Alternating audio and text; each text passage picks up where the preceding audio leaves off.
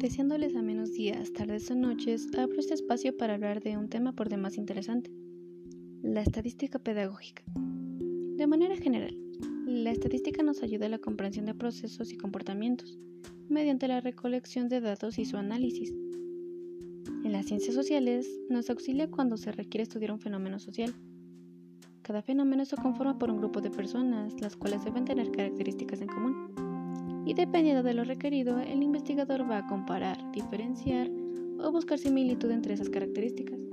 A este grupo se le denomina muestra, un grupo seleccionado del que se obtendrá la información para la investigación. Todo fenómeno social es multicausal. Como lo indica, se forma por la unión de múltiples causas, no solamente una. Sintetizamos en la frase, la unión de un todo para la formación de un uno.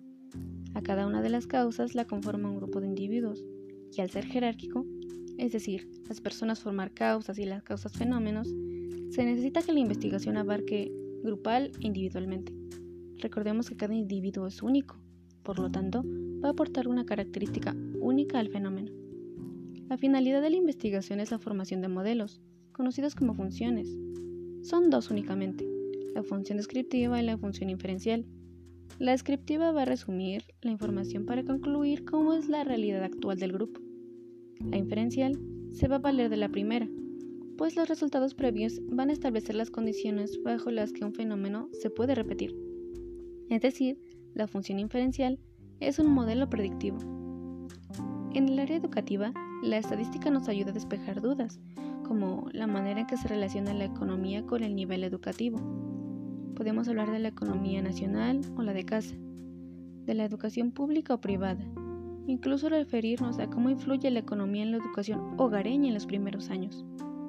Podemos comparar la diferencia de modelos educativos y cuál funciona mejor para qué tipo de grupo. En el aula, especialmente, vamos a analizar el rendimiento de los alumnos.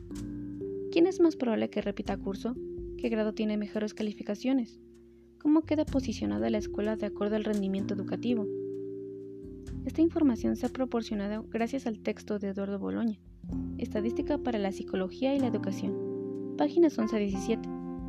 Con la intención de concientizar en la información y la importancia de la estadística pedagógica, se despide agradeciendo su atención su servidora Diana Karen García Hermenegildo, estudiante del tercer semestre de Pedagogía en la Universidad Nacional Autónoma de México.